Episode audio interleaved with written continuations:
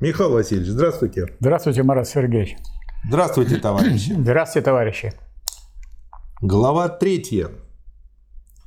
Основание. Сущность определяет самое себя как основание. Скажите пару слов. Ну, мы разбирали сущность. Сущность определяет себя, ведь определение есть отрицание. То есть оно одну форму отрицает, другую форму отрицает.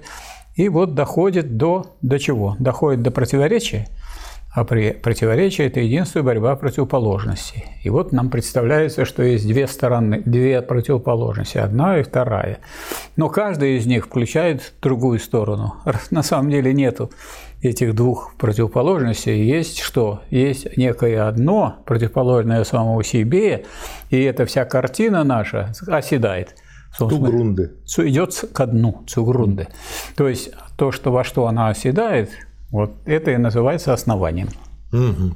И поэтому, собственно говоря, мы сейчас и переходим да. к рассмотрению. Сущность, определяя себя как основание, приходит лишь из себя.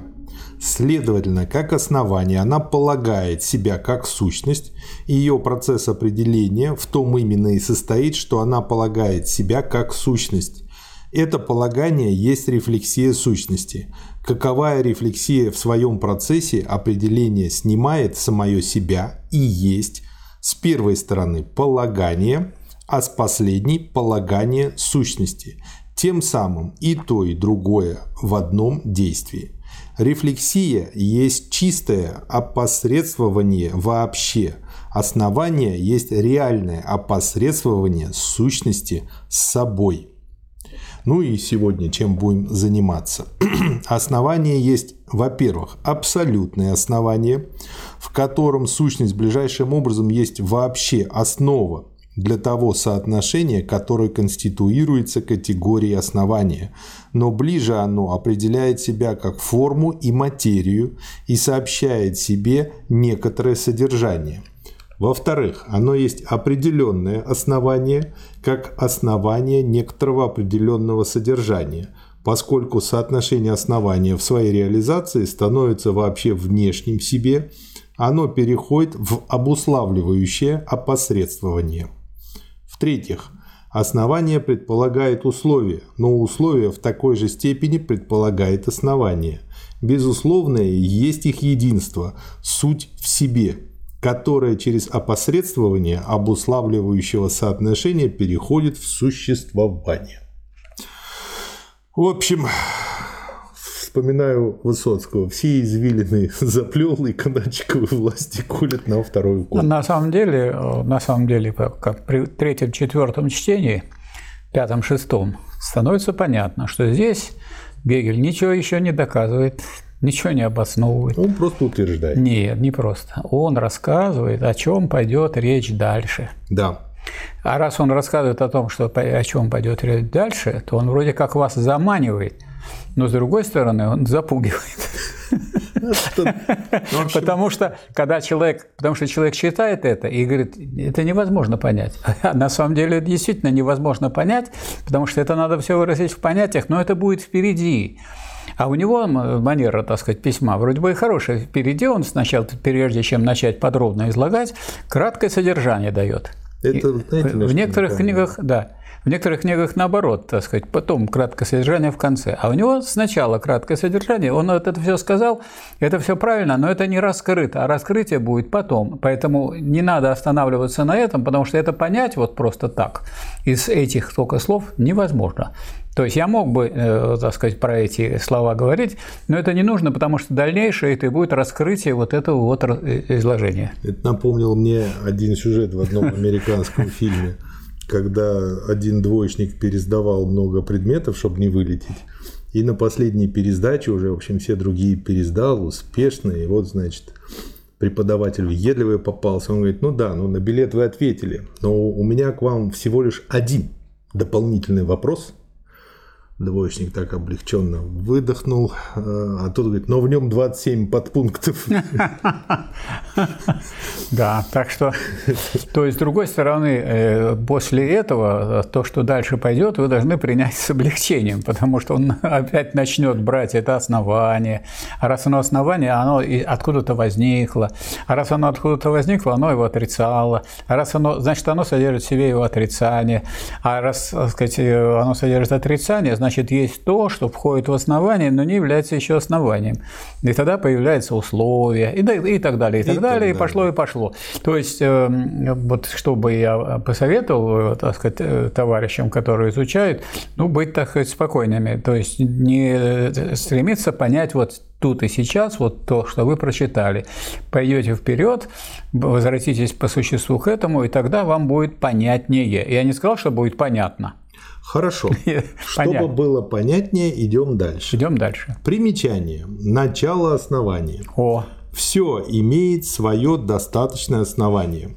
Смысл этого предложения состоит вообще ни в чем ином, как в том, что то, что есть, следует рассматривать не как сущее непосредственное, а как положенное. Нельзя останавливаться на непосредственном наличном бытии или на определенности вообще, а следует от этого наличного бытия идти назад, к его основанию, в каковой рефлексии оно имеется как снятое и в своем в себе и для себя бытии, в предложении об основании высказывается следовательно существенность рефлексии в себя в противоположность голому бытию.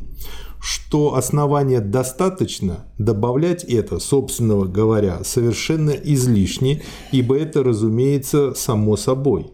То, для чего основание было бы недостаточным, не имело бы никакого основания, а между тем ведь все должно иметь свое основание. Вот у меня такой вопрос. Образ картинка появился. То есть, если мы строим дом, и мы построили фундамент для этого дома, достаточно выдержать этот дом, то вот как раз вот он и есть основанием этого дома, этот фундамент. А если мы что-то там слукавили, или недостаточно прочный, или по площади меньший фундамент. Не хватает его для дома, дом разрушается. То есть Гегель хочет сказать, что э, основание всегда соответствует основанному из него, потому, он, потому что он больше не вынесет. Хочу привести пример. Долгое время ну, вот в Сестрорецке, там, когда угу. в самый центр зайдешь, там был фундамент который начал зарастать уже сначала травой, потом, значит, кустами, а потом уже деревьями. Угу. Так вот это фундамент или нет? Нет. Нет. Вот это надо понять. Поэтому, значит, ясно, для того, чтобы это было основанием, надо, чтобы на нем было основанное. То вот, есть до то тех есть одно... пока нету дома на этом фундаменте, это не основание. Это имеется в виду, что это предполагается здесь, на этом месте Заготовка. построить, поставить, но он основания нет никакого э, никаких доказательств и никаких э, оснований нет называть это основанием. Ну да, если у человека есть физические хорошие данные для какого-то вида спорта, это не означает, что он уже хороший спортсмен. Да, и, может быть, даже у него есть данные для того, чтобы он стал чемпионом мира. Но пусть еще сходит на соревнования. Да, пусть потренируется, пусть помучается. Да, это, во-первых, это одно замечание. А второе замечание, вот нам кажется, о, как тут сложно. Он же нам очень просто говорит, а э, если мы это не примем во внимание, то мы вернемся в сферу наличного бытия. Бытие там уже мы без основания рассматривали. Если вам хочется рассматривать что-то без основания, идите в первую книгу и читайте ее снова. Да и никто вам не запрещает. А если вы хотите вот здесь, так сказать, э, рассматривать те категории, которые базируются на прошлом, что значит базируются? Которые основанием является то, от чего вы пришли. То есть то, что было, так сказать, как бы движением к этому, а теперь уже ушло в основание. И у вас категория другая, более сложная, а есть основание. Да. Первый параграф – абсолютное основание. И в нем первый пункт – форма и сущность. Можно сказать тоже Давайте. по этому поводу, потому что я просто вспоминаю свои, так сказать, приключения при чтении Гегеля. Когда скажет человек абсолютное, ну, начинаешь думать, что бы это могло означать. Абсолютное. Абсолютное, а, и не видишь никакого а раскрытия. Здесь это что означает? А здесь означает, что абсолютное. Больше ничего об этом еще не сказали. Просто основание и все. То, есть, такая, то есть такая вот сложная вещь, потому что если бы вы э, имели какое-то реальное основание, вы бы не говорили абсолютное основание, вы бы сказали основание того, основание этого, основание такое. А здесь абсолютное основание. То есть вы первый раз взяли, первый раз смотрите, поэтому оно для вас абсолютное. Потому что если вот вы э, смотрите на небо, вы видите много туч. Ну и каждую тучу вы могли бы разглядывать. А если просто тучи и все, Абсолютно. Это абсолютно. Это абсолютное. То есть абсолютное – это самое простое и пустое. И не надо этого слова пугать. Да, а пугает очень сильно. Ну, представляете, абсолютно. Вы до абсолютного дошли. Да. Сущность обладает некоторой формой и ее определениями. Лишь как основание она впервые обладает прочной непосредственностью или есть субстрат – Сущность как таковая едина со своей рефлексией и есть неразличимо само движение рефлексии. Поэтому нельзя сказать, что это движение рефлексии проделывается с сущностью. Она также и не есть то, с чего рефлексия начинается, как с первого. Это обстоятельство затрудняет вообще изложение рефлексии, ибо нельзя, собственно, сказать, что сущность возвращается сама в себя – что сущность светит в себя, так как она не существует до своего движения или в последнем, и это движение не имеет основы, на которой оно протекало бы. Некое соотнесенное выступает впервые лишь в основании по моменту снятой рефлексии. Сущность же, как соотнесенный субстрат, есть определенная сущность – в силу этой положенности она по существу имеет в себе форму. Напротив, определения формы – суть теперь такие определения, которые находятся как бы на сущности. Последнее лежит в их основании, как нечто неопределенное, которое в своем определении безразлично к ним, они имеют в ней свою рефлексию в себя. Переводим на русский язык. Что такое рефлексия? Рефлексия – это отражение, отрицание. Отражение. Если вы не берете э, отражение бытия, то вы не попали в сферу сущности, вы из нее ушли куда? Назад, в сферу бытия. Поэтому здесь, вот если уж вы дошли до учения о сущности, значит, вы можете говорить только о рефлексии. А как рефлексия может себя сохранить? Через свое отрицание. А что отрицанием является рефлексией? Отрицанием отрицательно. Какое-то бытие. Но не абсолютное бытие, которое в начале, а то, которое появляется в результате отрицания самой этой сущности. И вот тогда появляется удвоение. Поэтому вот здесь все категории удвоены. Потому что вам не только нужно взять какое-то, если вы возьмете бытие, вы должны взять его с отрицанием. А вас и интересует это отрицательное. А тогда то, по отношению к чему оно отрицательное, представляет собой вот как форму противоположной сущности. Угу. К форме принадлежит вообще все определенное. Оно есть определение формы, поскольку оно есть некоторое положенное и тем самым отличное от того, формой чего оно служит. Определенность как качество едино со своим субстратом, бытием. Бытие есть то непосредственно определенное, которое еще не отлично от своей определенности, или иначе говоря, которое в ней еще не рефлектировано в себя, равно как последнее есть поэтому некоторое сущее, еще не некоторое положенное. Что такое некоторые сущие? Некоторые сущие – это некоторые, которые берется как бытие не есть бытие, а берется как бытие. Почему? Потому что если мы раньше говорили есть бытие, то это возвращение в сферу бытия. А здесь оно берется как бытие, но это не истинное рассмотрение, потому что надо взять, рефлектировать, то есть отразить, то есть отрицать. И вот это вот отрицание, тогда это естественное состояние сущности. Она выступает как отрицательное. И только по отношению к этому отрицательному, та же самая сущность сама, она является уже положительным. Понятно.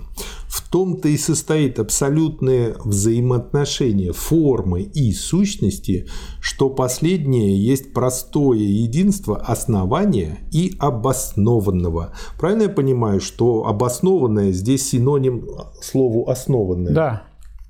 Потому что обоснованное у нас вообще в русском языке э, воспринимается как кто-то обосновывал, это уже какие-то субъективные доказательства, а здесь имеется в виду основанные, а не обоснованные. Это такой перевод не очень хороший. Понятно. Ну вот я буду читать как обоснованное, да. чтобы не спотыкаться. Ну, конечно, надо чтении. читать как Но есть. имейте в виду, что есть синоним основанное. Но в этом единстве как раз сама является определенной или есть отрицательная и отличает себя как основу от формы, но таким образом сама становится вместе с тем основанием и моментом формы.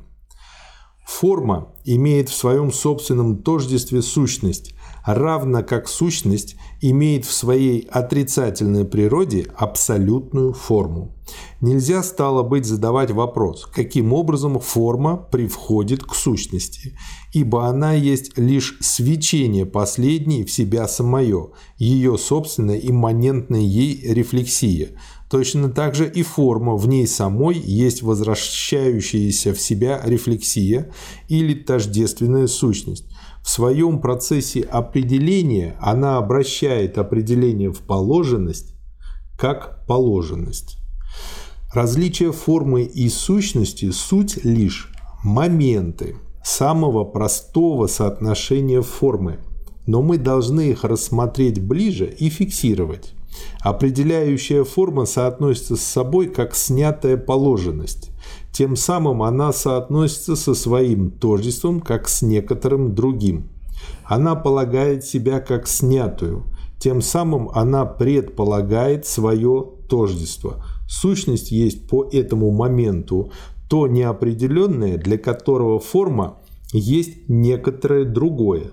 Таким образом, она не есть сущность, которая в ней самой есть абсолютная рефлексия, а она определена как бесформенное тождество. Она есть материя.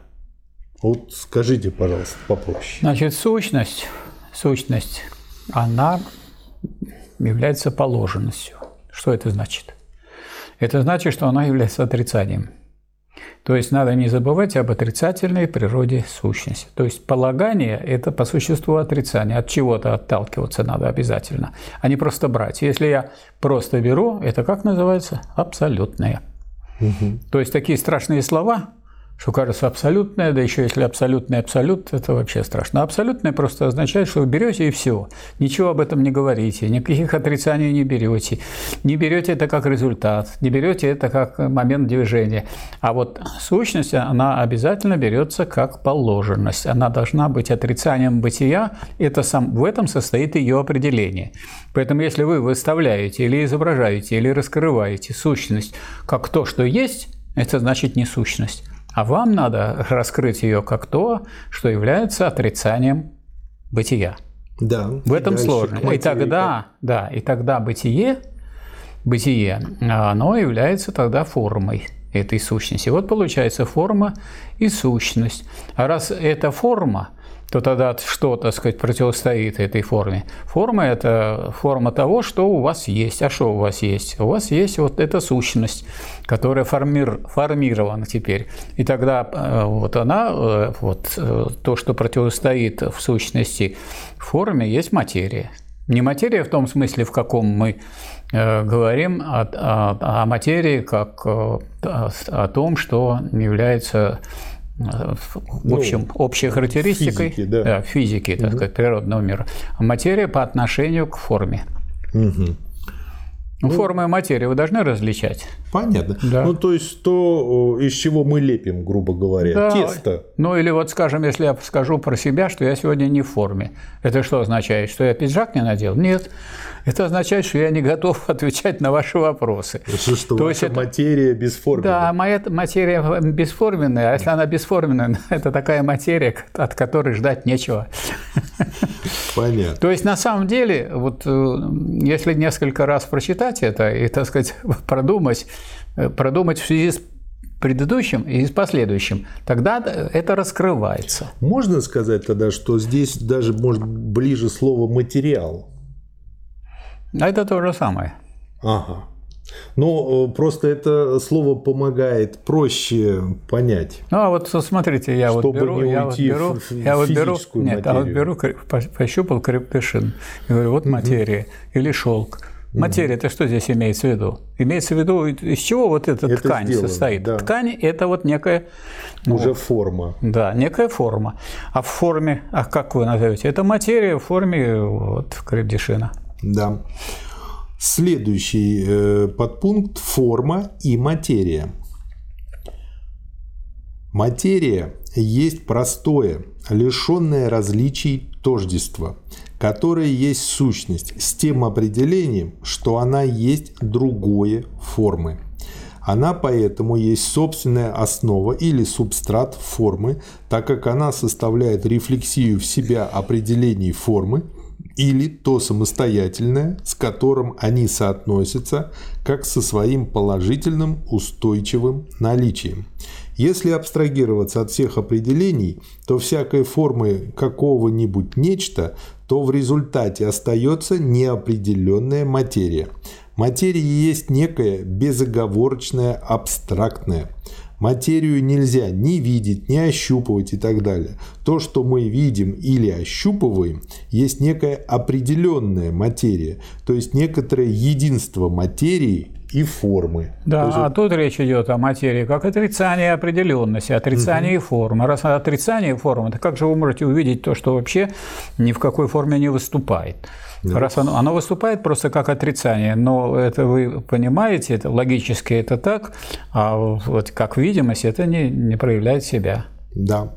Материя, как то, что определено быть безразличным, есть пассивное, противоположность форме, как деятельному.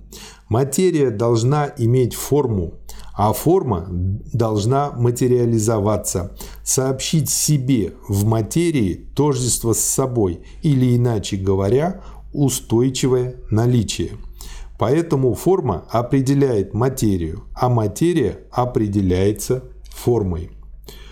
Во-первых, форма и материя взаимно предполагают одна другую.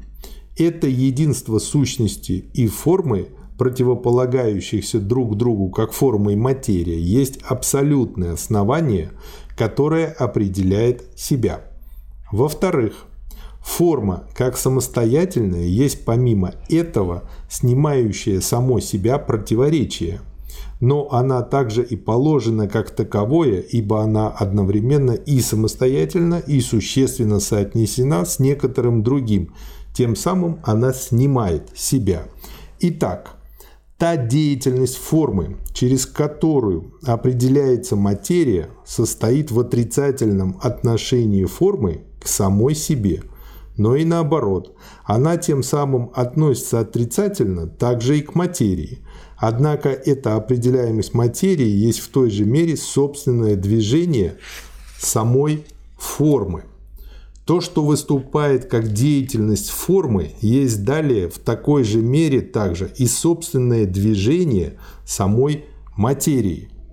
В-третьих, через это движение формы и материи их первоначальное единство с одной стороны восстановлено, а с другой есть теперь положенное. Материя столь же определяет сама себя, сколь этот процесс определения есть для нее внешнее действие формы.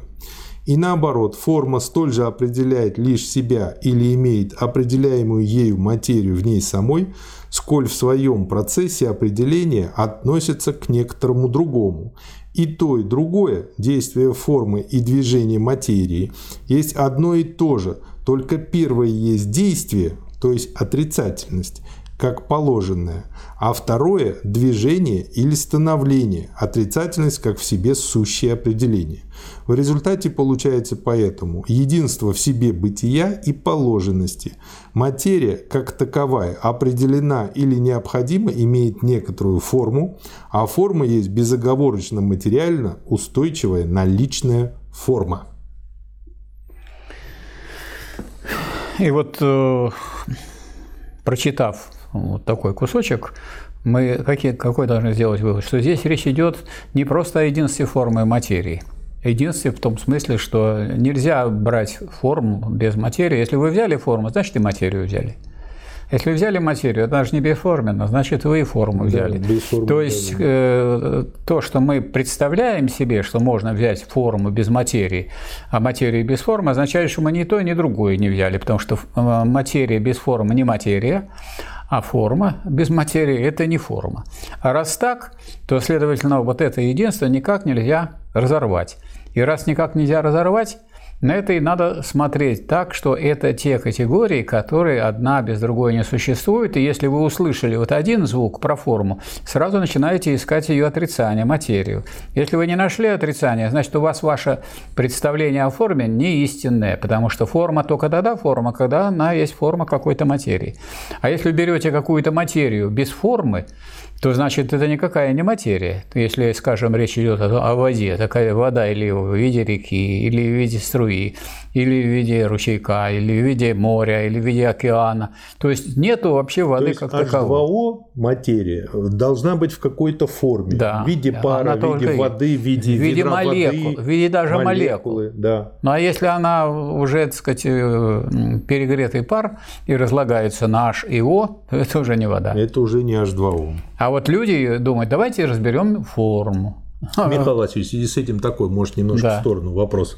Вот говорят, что мысль материальна. Что имеется в виду обычно? Мысль материальная в том, э, имеет- надо иметь в виду, что мысль может быть только у материи, причем у высшей материи, Мгм. разумной. А если вы понимаете, что вот сама она висит в воздухе и материально, то это значит, вы изобразили человека в виде мысли, к которой не приделаны ни ноги, ни руки, ни, ни желудок.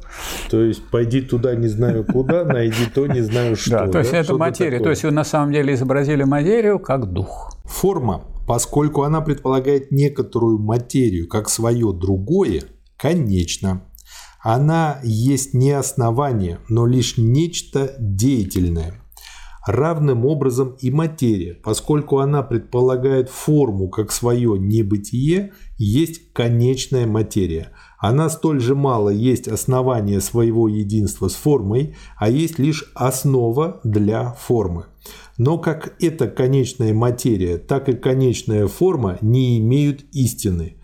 Каждая соотносится с другой, или иначе говоря, лишь их единство есть их истина. В это единство возвращаются оба эти определения и снимают в нем свою самостоятельность. Тем самым оно оказывается их основанием. Материя есть поэтому лишь постольку основание для определения своей формы, поскольку она есть не материя как материя, а абсолютное единство сущности и формы. Равным образом форма есть основание устойчивого наличия своих определений лишь постольку, поскольку она есть то же самое единое единство. Можно привести Да. пример из э, производственной жизни. Давайте. Значит, берем горячий цех металлургический, где значит, есть опоки, куда, то есть формы, в которые заливают сталь. А тут она, так сказать, эта сталь, можно сказать, вот разогревается и в жидком виде заливается в эти самые формы. Пока у вас есть форма, в которой вы ничего не залили, она форма? Нет. Нет, она сама для себя, она ничья не форма. Теперь эта самая сталь, она, если она не залита в эту форму, она что, содержание? металлолом там, она не угодно. содержание, она, ну вот если разлейте ее по полу, или так бывает, взорвется, все это растечется, потом это надо снова собирать и кидать обратно в печку. И вот представьте себе, вы залили, остудили, и потом сняли эту форму, которая не форма, потому что форма-то она вот, она форма той детали, которая есть. А что явилось э, по отношению к этому материи? А вот тот кусок стали, который принял эту форму, и поэтому он теперь обладает и тем, и другим. И он и сталь, и сталь в определенной форме. А вот э, этой самой опоки, которую вы использовали, и просто жидкие, они просто их уже нет. Да, их либо разбивают они одноразовые, либо Да, снимают. или снимают и способом, снова да. используют. А вот оно это единство. И вот это единство, это вот и есть то самое живое, и есть движение вперед. А то, что вы имели, это было вот то, что, ну, как бы могло стать этой самой единством материи и формы. Да. Оформленная материя или обладающая устойчивым наличием форма есть теперь не только вышеуказанное абсолютное единство, основание с собой, но также и положенное единство. Единство формы и материи, как их основа, но как их определенная основа, которая есть оформленная материя, но которая вместе с тем безразлична к форме и материи, как к снятым и несущественным. Оно есть содержание. Вот представьте себе, что если я скажу, я сейчас не могу вам э, ничего прокомментировать, я не в форме. Угу. Так если они в форме, так я не могу прокомментировать, и содержания нет. А вот в том примере, что вы производственном э, привели, содержанием является как раз-таки вот форма, размер, масса вот этой отлитой и, чушки. И это содержание в форме. Да, и Она оно потом имеет. отгружается заказчику. Да. Да. А потом, между прочим, встает та же самая проблема. Начинает это отрицать эту самую вот, э, вот эту чушку, потому что ее обрабатывают. И это уже на другом заводе. А это да. уже на другом заводе или в другом цеху. И начинают, да. Сказать, или сверлить, или, так сказать, э, скажем, э, дробить, или еще, так сказать, по-другому. В общем, нет покоя бедной нет форме, покоя. То есть, на самом деле, если мы возьмем действительное производство, действительное развитие, там везде это есть единство. Но так как-то случилось, что мы э, изначально берем все по отдельности, а вот диалектическое обучение привыкает к тому, чтобы вы ничего не брали только отдельно, и всегда видели бы другое. Это сложно. Это самое, это, нет, это самое непривычное. И это вот непривычно. А, почему, а что непривычно? Брать сложное как сложное, а его берут сложное как простое, и получается ерунда. Да. Следующий подпункт – форма и содержание. Что просится сразу сказать? Раз форма и содержание, значит форма содержательна, а содержание оформлено. Да. Вот, скажем, я вот сейчас вот не смотрю на что вы сказали, но поскольку, как говорится, я несколько раз к этому уже обращался и, так сказать, носом тыкался в это, то уже, так сказать, выработалась определенная привычка, которую я советую всем, так сказать, тоже эту привычку э, усвоить. Что если вы говорите о форме, не может быть форма неизвестно чего. Это форма обязательно какого-то содержания. А если какой-то содержание. Как оно может быть без формы? Без формы оно не содержание. Да. Поэтому единство формы и содержания нужно все время иметь в виду. Да. Содержание имеет, во-первых, некоторую форму и некоторую материю, принадлежащие ему и существенные для него. Оно есть их единство. Содержание, во-вторых, есть то, что тождественно в форме и материи, так что последние – суть как бы лишь безразличные внешние определения.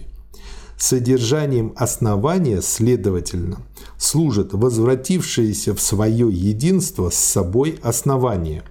Основание есть ближайшим образом сущность, которая тождественна с собой в своей положенности, как разная и безразличная к своей положенности она есть неопределенная материя – но как содержание она есть вместе с тем оформленное тождество, и эта форма становится соотношением основания потому, что определение ее противоположности положены в содержании так же и как подвергшиеся отрицанию. Содержание далее определено в себе самом не только подобно материи, как безразличное вообще, но и как оформленная материя – так что определения формы обладают материальным, безразличным, устойчивым наличием. Основание тем самым обратило себя в определенное основание, и сама определенность теперь двояка. Она есть, во-первых, определенность формы, и, во-вторых, определенность содержания.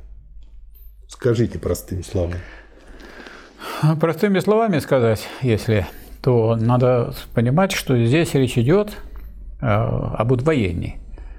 Если вы уже пришли в учение о сущности, рассматриваете сущность, то сущность она обязательно представляет собой положенность, то есть отрицание. А раз есть отрицание сущности, то, следовательно, есть некое бытие, которое противостоит этой сущности. Это форма. А с другой стороны, форма выступает как некая определенность, представляющая содержание, которое как бы из-за этого отрицания выступает как э, неопределенное.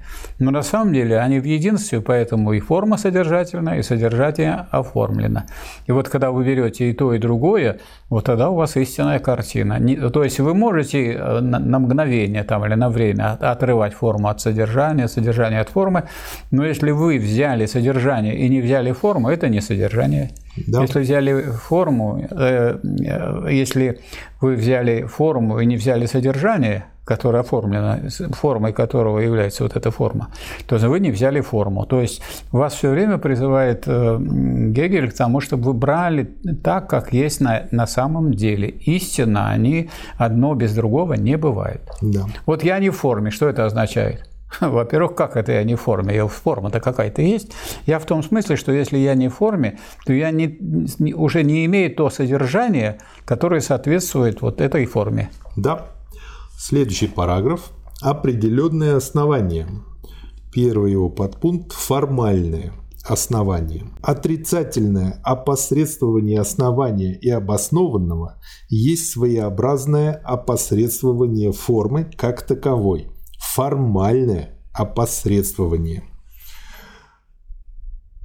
В определенном основании имеются следующие. Во-первых, некоторое определенное содержание рассматривается с двух сторон. Один раз, поскольку оно положено как основание, и другой раз, поскольку оно положено как обоснованное. Само содержание безразлично к этой форме. В обоих случаях оно есть вообще лишь одно определение. Во-вторых, само основание есть в такой же мере момент формы, как и положенное им. Это есть их тождество по форме. В силу этого тождества основания и обоснованного, как по содержанию, так и по форме, основание есть достаточное при ограничении достаточности этим отношениям. Нет ничего в основании, чего нет в обоснованном, точно так же, как нет ничего в обоснованном, чего нет в основании. Итак, поскольку в определенном основании основание и обоснованное суть вся форма и их содержание, хотя и определенное, есть одно и то же, то основание в обеих его сторонах еще не определено реально. Они не имеют разного содержания. Определенность есть пока что лишь простая, еще не перешедшая на эти стороны определенность. Определенное основание имеется пока что лишь в своей чистой форме. Имеется лишь формальное основание. Переведите на русский язык? Ну, тут вот прямо сказано, имеется в виду лишь формальное основание. А что значит формальное основание? По форме отличается основание от, вот я буду говорить основанное, потому что здесь не очень удачный перевод. Обоснованное угу. такой субъективный. Кто-то сидел, обосновывал. Да. А основанное имеется в виду отрицание того, что, на, на чем оно основано. Значит, если вы берете основание, то значит вы предполагаете обязательно, что э, есть то, основанием чего оно является. То есть сказать, что есть основание, это значит промолчать недвусмысленно промолчать про то, что есть основанное. А если вы берете основанное, то ясное дело, что если это основанное, то вы не говорите, что вы берете основание. Но вы на самом деле подразумеваем, подразумеваете. Что а но некоторые люди, когда вот им говорят, что вот мы берем только основание, они думают, что можно взять основание. Нельзя взять основание угу. без того, что оно основывает. Нельзя взять основанное без этого. То есть это единство, а раз это единство, значит это одно. И одно выступает и как основание, и как основанное. И оно выступает как один момент, и как другой. И в нем самом есть противоречие, и оно само живое. И почему оно формальное? А потому что по форме основание – это основание основанного.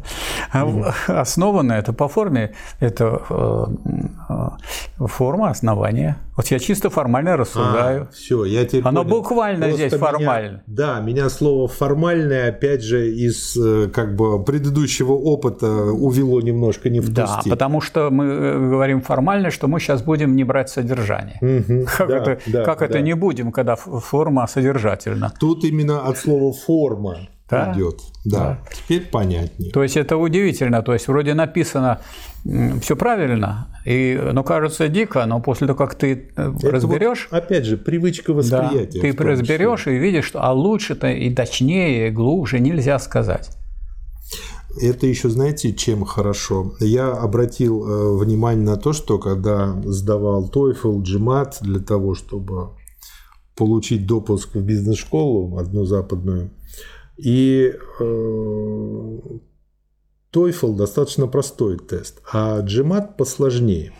И там было много вопросов, когда вроде бы все варианты ответа правильные, грамматические, но нужно выбрать лучший, который лучше звучит. И вот так вот, э, изучая иностранный язык, я обратил внимание на то, что я лучше начинаю знать свой собственный, родной, русский. И вижу уже новые грани в нем. И вот здесь точно так же. Изучая э, науку логики, я уже по-другому отношусь ко многим словам, вижу гораздо их богаче. Примечание. Формальный способ объяснения из тавтологических оснований – Вообще тут сейчас песня пойдет. Если рефлексия об определенных основаниях придерживается той формы основания, которая получилась здесь, то указание основания остается голым формализмом и пустой тавтологией, выражающей в форме рефлексии в себя – существенности то же самое содержание, которое уже имеется в форме непосредственного наличного бытия, рассматриваемого как положенное. Такое указание оснований сопровождается поэтому такой же пустотой, как и высказывания, делаемые сообразно предложению о тождестве. Науки – особенно физические, преисполнены этого рода тавтологиями, которые как бы составляют прерогативу науки. Например, как на основании движения планет вокруг Солнца указывается на силу взаимного притяжения Земли и Солнца, Этим не высказывается по содержанию ничего другого, кроме того, что уже заключается в феномене, то есть в соотношении этих тел друг с другом в их движении, но только это высказывается в форме рефлектированного в себя определения силы. Если затем задают вопрос, что за силу представляют собой эти, эта притягивающая сила, то получается ответ, что она есть сила, производящая движение Земли вокруг Солнца. То есть она имеет совершенно то же самое содержание, как и то наличное бытие, основанием которого она должна быть. Соотношение Земли и их движении есть тождественная основа основания и обоснованного. В обычной жизни эти этиологии, которые составляют привилегию наук, считаются тем, что они суть тавтологическими пустыми речами. Этот способ объяснения нравится именно своей большой ясностью и понятностью, ибо что может быть яснее и понятнее указания, например, на то, что растение имеет свое основание в некоторой растительной, то есть производящей растения силы. Да. Далее. Что касается формы, то при этом способе объяснения встречаются оба противоположные направления соотношения основания, не приводя к познанию их определенного отношения. Основание есть с одной стороны, основание как рефлектированное в себя определение содержания того наличного бытия, которое оно обосновывает, а с другой стороны, оно есть положенное. Оно есть то, из чего должно быть понято наличное бытие, но на самом деле наоборот. От последнего ума заключают к первому, и основание понимается из наличного бытия. А именно, главная задача этой рефлексии состоит в том, чтобы из наличного бытия найти основание, то есть превратить непосредственное наличное бытие в форму рефлектированности. Основание, вместо того, чтобы быть в себе и для себя самостоятельным, оказывается тем самым скорее чем-то положенным и производным. Ну, то есть, как бы он тут даже употребляет слово «наобум» берутся. То есть он тут э, подходит к тому, что сейчас называется, а у меня есть своя точка зрения на правила рефлексии. Но я с ней не согласен. Да. Те, кто так поступает, оказываются вращающимися в каком-то заколдованном круге. Это как ЕГЭшники современные, в котором определение наличного бытия и определение рефлексии, основания и обоснованные, феномены и фантомы перемешаны вместе в нераздельном сообществе и пользуются одинаковым почетом. Знаете, что я сейчас вспомнил? Э, в 1937 году было все-таки еще довольно много людей, э, разобравшихся в диалектике. И по этой причине появилась статья о педагогических извращениях в наркомпросе. А сейчас таких людей мало, и вот у нас выросла ЕГЭ. Следующий подпункт. Так кто виноват? Диалектика виновата? Конечно. Реальное основание. Определенность основания, как оказалось, есть с одной стороны определенность основы или определение содержания, а с другой стороны она есть и на бытие в самом соотношении основания, а именно различность его содержания и формы. Соотношение основания обоснованного проходит как внешняя форма по содержанию, безразличному к этим определениям. Но на самом деле оба они не внешние друг другу, ибо содержание состоит в том, что оно есть тождество основания с самим собой, в обоснованном и обоснованного в основании. Оказалось, что сторона основания сама есть положенная, а сторона обоснованного сама есть основание. Каждая в ней самой есть это тождество целого.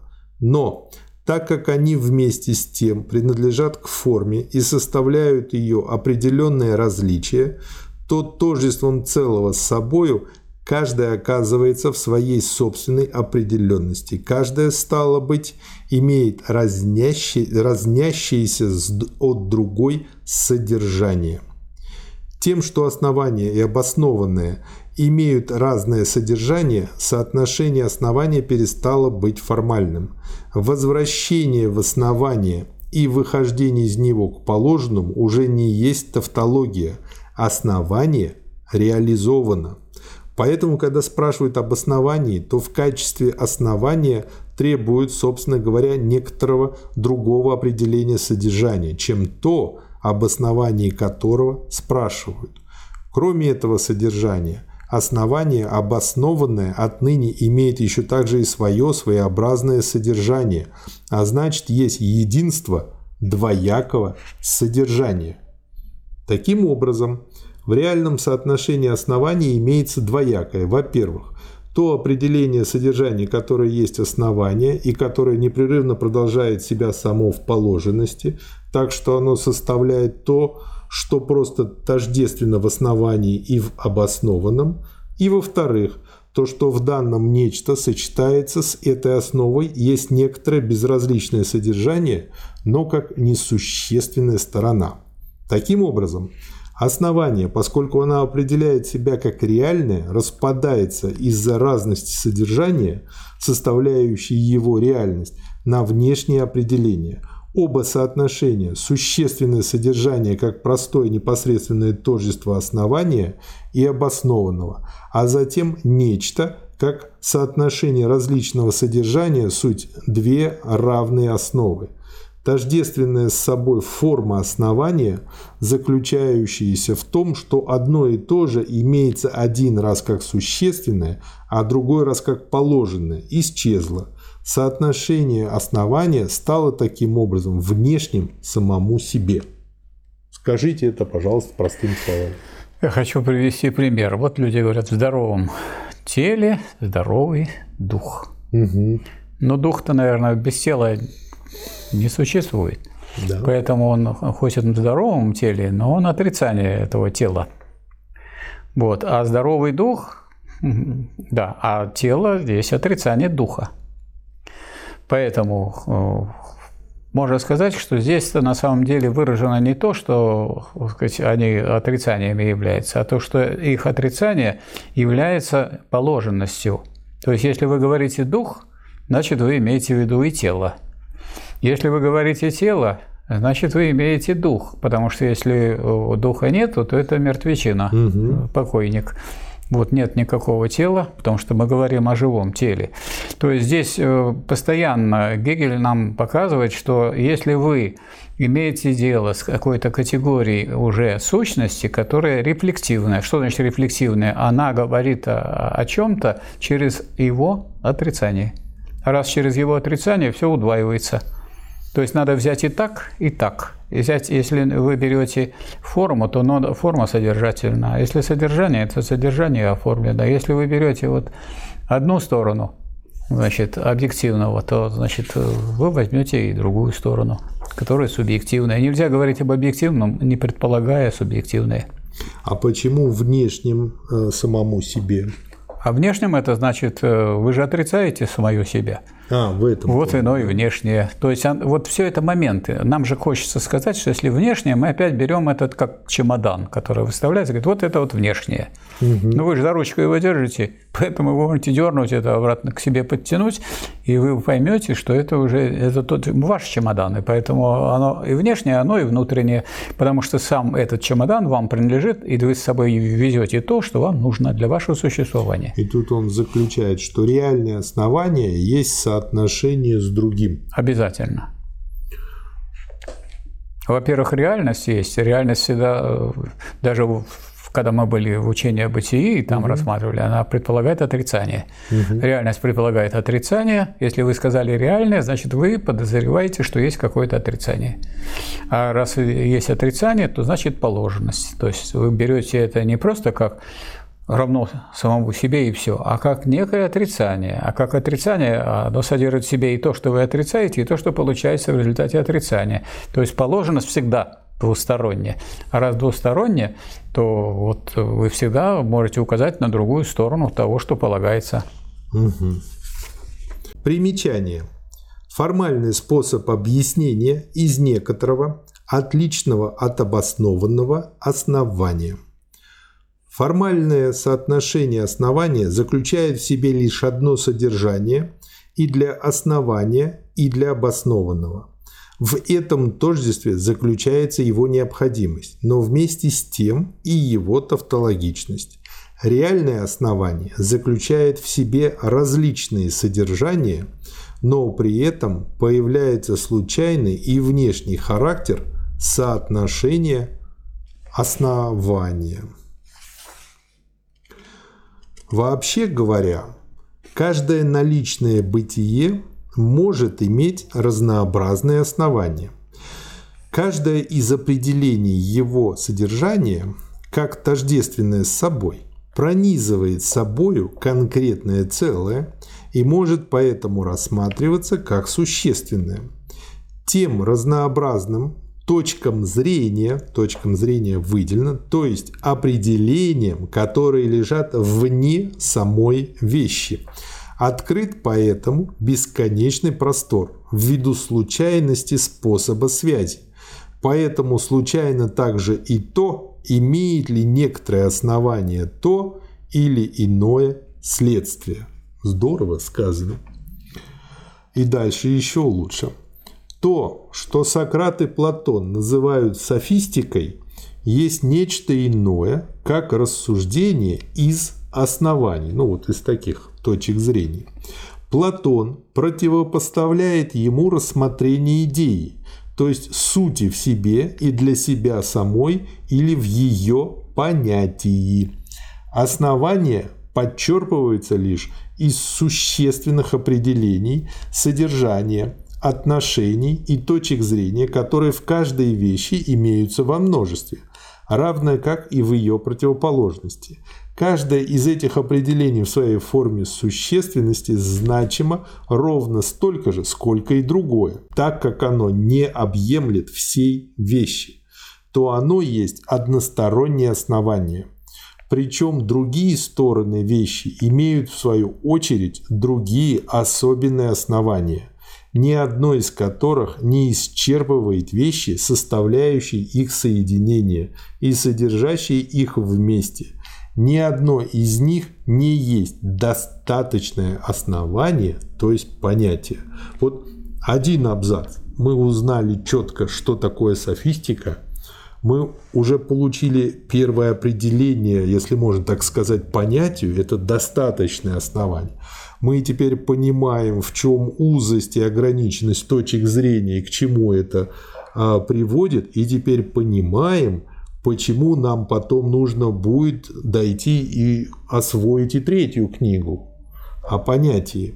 Потому что без этого мы, собственно говоря, будем заниматься софистикой, а не И наукой. мы не будем брать целое, а будем все время вырывать из единого целого какие-то моменты и противопоставлять их другим моментам. А да. это занятие может бесконечным и пустым. Да.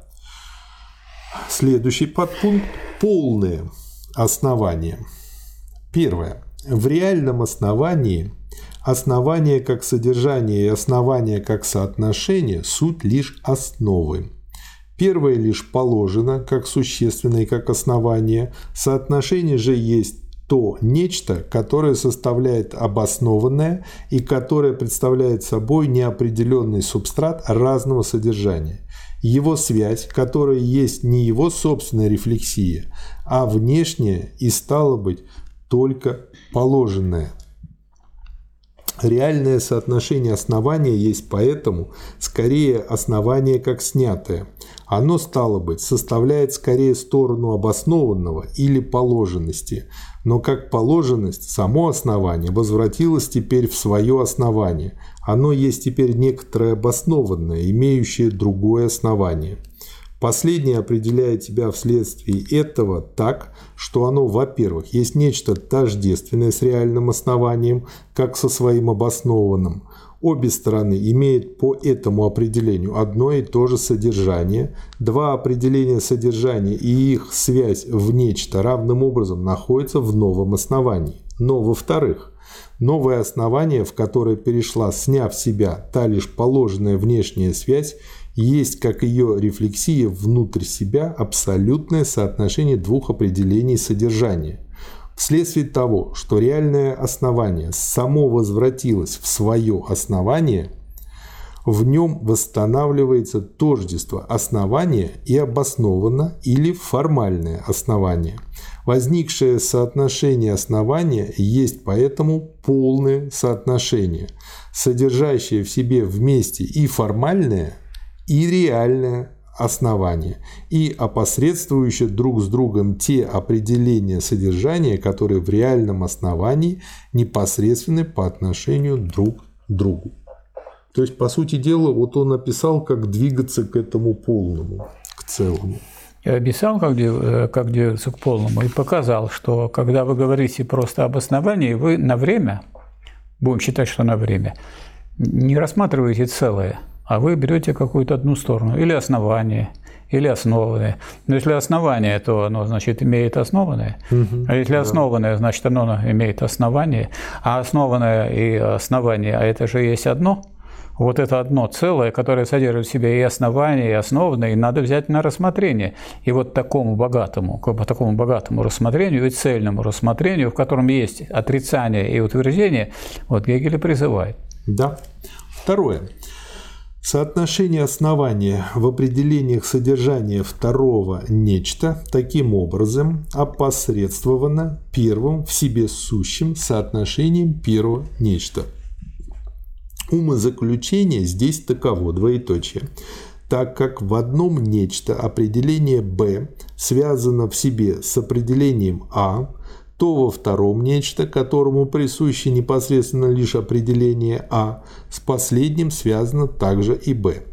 Во втором нечто опосредствовано не только это второе определение, но также и то, что его непосредственное определение есть основание, а именно через первоначальное соотношение этого определения с b в первом нечто.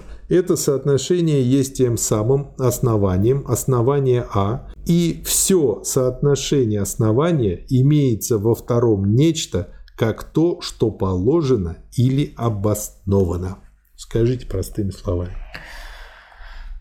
Ну, вообще наша привычка формально логическая, состоящая в том, что мы отдельно берем по факту, отдельно берем основание.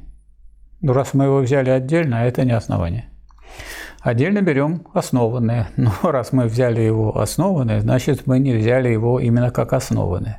Значит, Гегель говорит, что если вы взяли одно обоснованное, значит, вы взяли и э, основание. Mm-hmm. Если вы, но только как основание, как рефлексивное, то есть как отрицание того, что вы взяли. Но отрицание этого у вас уже взято. А если вы берете другую сторону, и в другой стороне есть та сторона, которая отрицается, но тоже взята. То есть вы хоть с одной стороны смотрите, хоть с другой стороны, но речь-то идет о целом, и никакого другого понимания вот основания основанного, которое не было бы целым, от которого как раз люди уходят при всяких рассуждениях, не может быть. Оно не диалектическое и не истинное. Третье. Соотношение основания в его целостности есть по существу предполагающая рефлексия.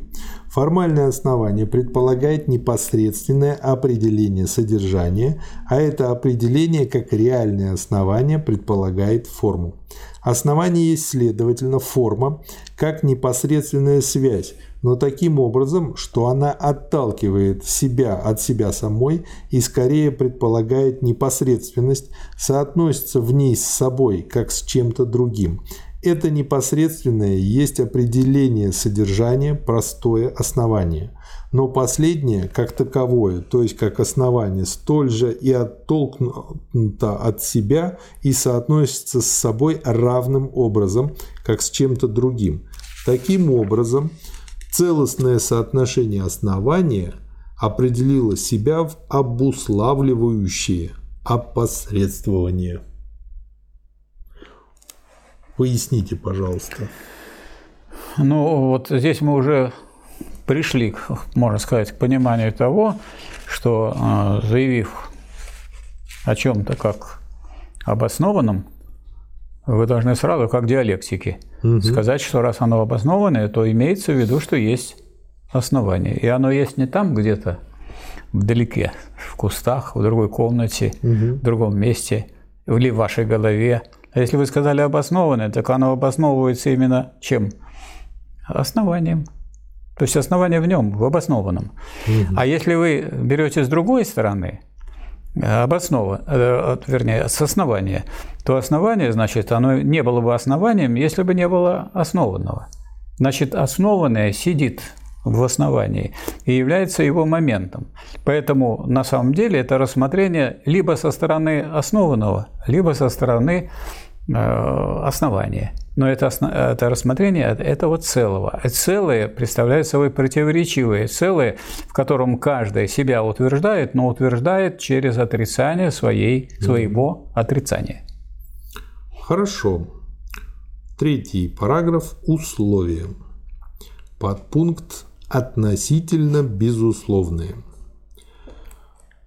Первое. Основание есть непосредственное, а обоснованное – опосредственное. То непосредственное, с которым основание соотносится как со своей существенной предпосылкой, есть условие. Поэтому реальное основание по существу обусловлено – Содержащаяся в нем определенность есть и на бытие его самого.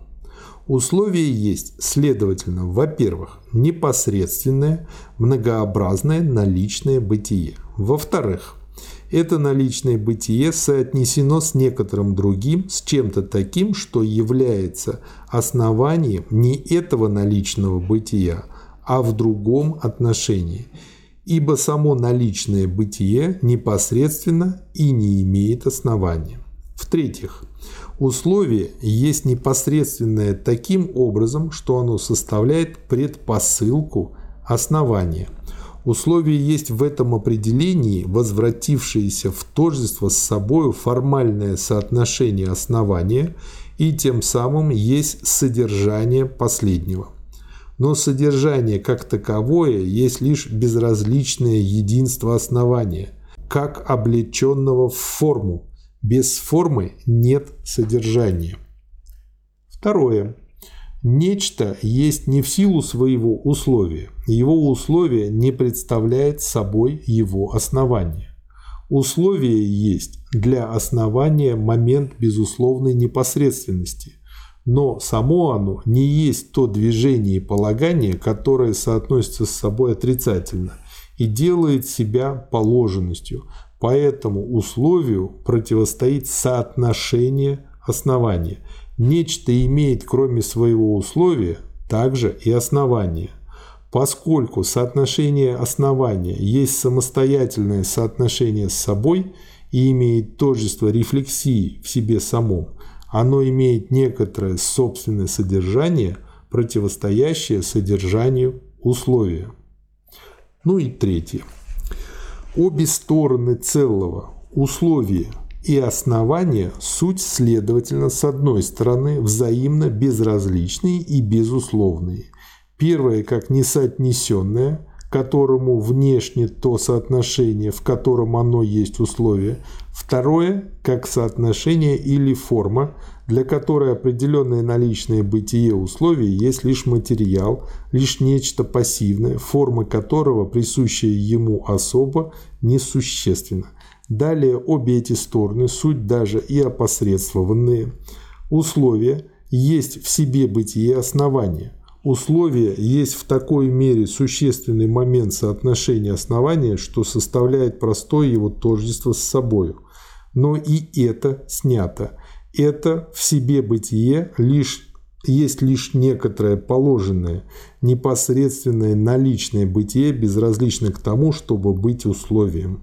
Что условие есть для основания в себе бытие, это составляет, следовательно, ту сторону условия, по которой оно есть опосредствованное.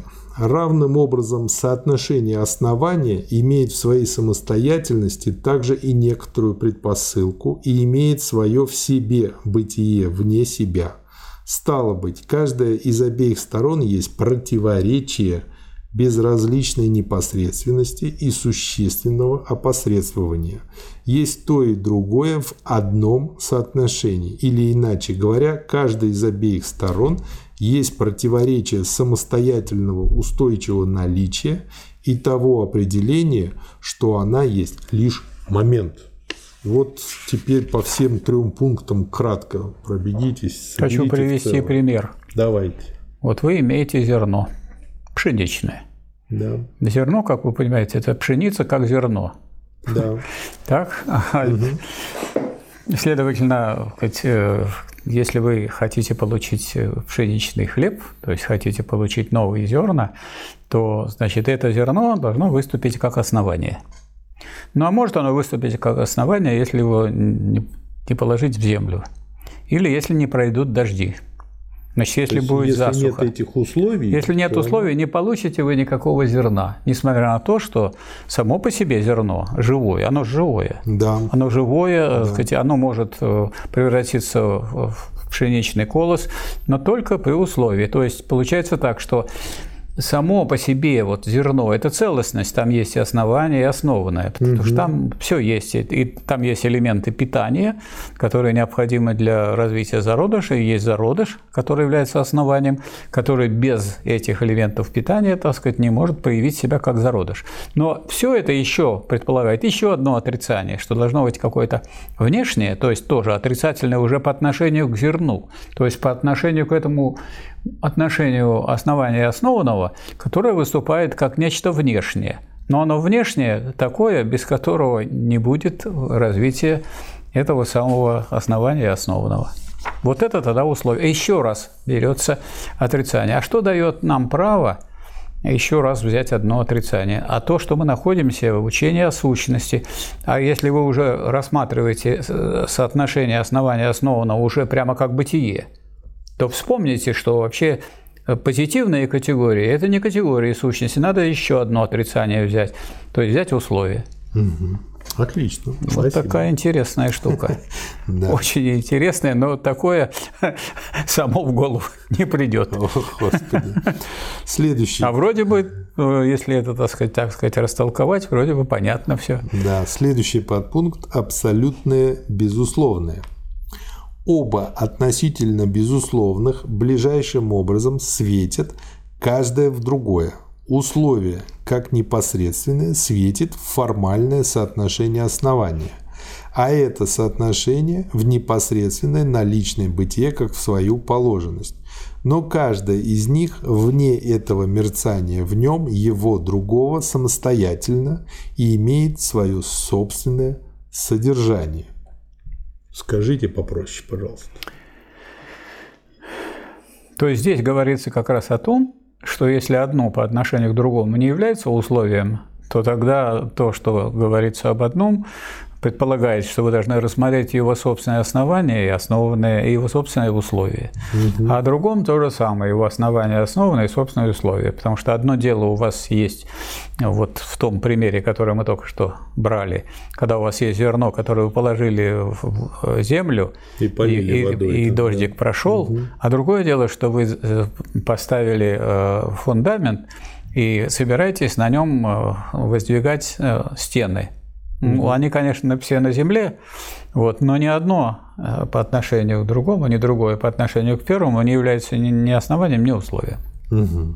Понятно. То есть не надо городить вот эти самые условия там, где их на самом деле нет. То есть то, о чем говорит э, Гегель, все равно предполагает, что надо разобраться, есть тут такое отношение или нет. А не так, а не, не лепить, что это вот основание, это вот определение, это вот рефлексия, это вот э, наличное на бытие, на обум. И это щеголять этими самыми диалектическими категориями. И уже набрали мы много, вот до этой книги дошли. Я вспомнил фразу, что трудно найти в темной комнате черную кошку, особенно если там ее нет. Да, это тяжело. Да. Имеется вообще лишь одно целое формы но равным образом и лишь одно целое содержание.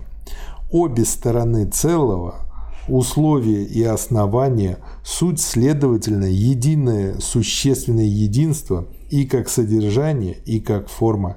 Они переходят друг в друга через себя самих или иными словами, так как они суть рефлексия, то они полагают сами себя как снятые, соотносят – себя с этим своим отрицанием и взаимно предполагают себя. Но это есть вместе с тем лишь одна и та же рефлексия обоих, и потому их предполагание также есть лишь одно и то же – предполагание. Двоеточие. Взаимность этого предполагания переходит, собственно говоря, в то, что они предполагают единое свое тождество как свое устойчивое наличие и свою основу. Последнее, в скобках, одно и то же содержание и единство формы обоих есть истинно безусловная, мыслимая вещь в себе самой. То есть, когда вот мы получили вот это целое, мы вот можем Это мыслимая дальше... вещь. Да. То есть вы можете рассматривать, э, э, раз это мыслимая вещь. Дальше это, можем мыслить на это. Это вещь, тему, о которой думать. мы думаем. Вы можете сколько угодно отрицать форму содержания, угу. а можете отрицать э, содержанием форму. Но это все одна и та же вещь. Угу. Вы и так ее берете, и так, и хорошо, что вы и так берете, и так берете. То есть это называется обмозговать.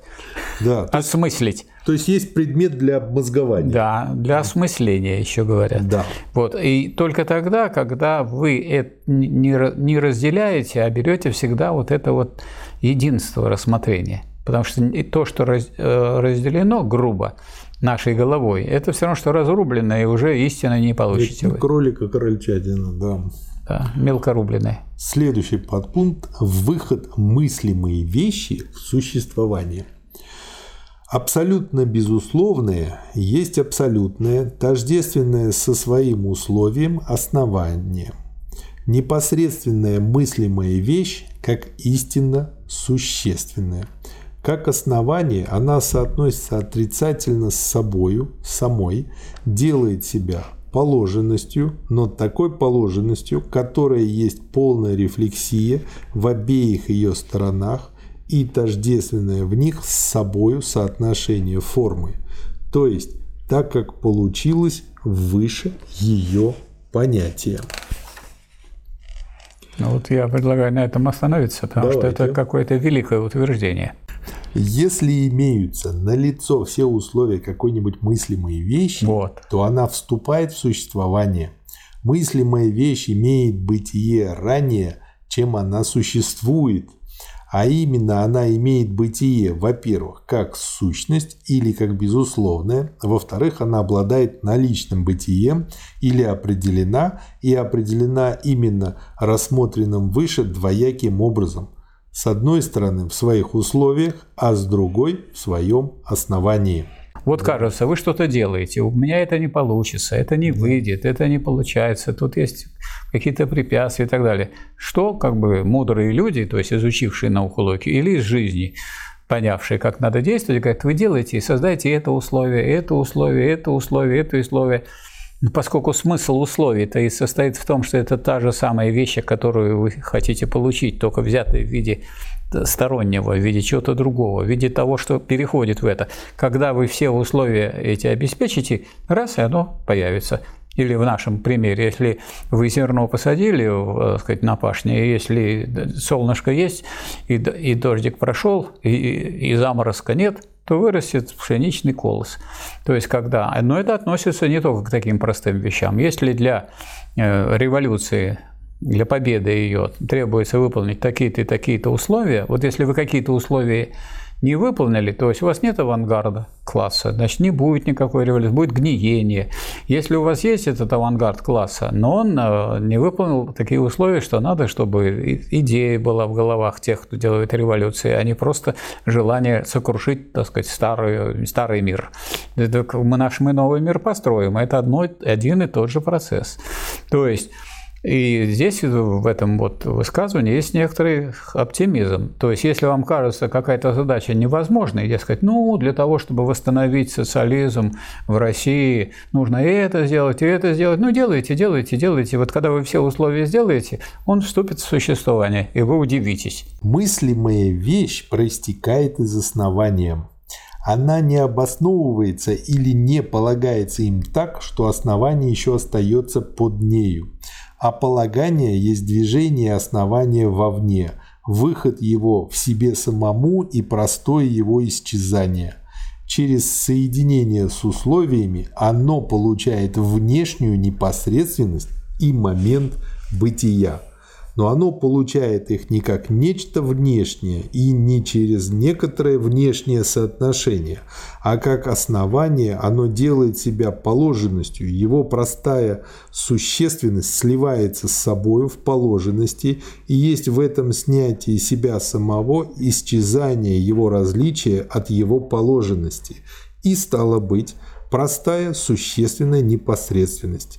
Основание, следовательно, не остается после обоснования как нечто отличное от обоснованного, а истина процесса обоснования состоит в том, что основание в нем соединяется с самим собою, и стало быть, его рефлексия в другое есть его рефлексия в себя самом.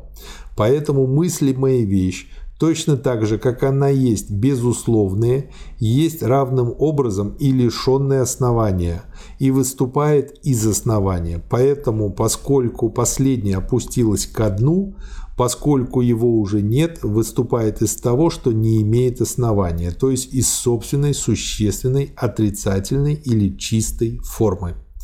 Это опосредствованное основанием и условием и ставшее через снятие опосредствования тождественную с собой непосредственность есть существование.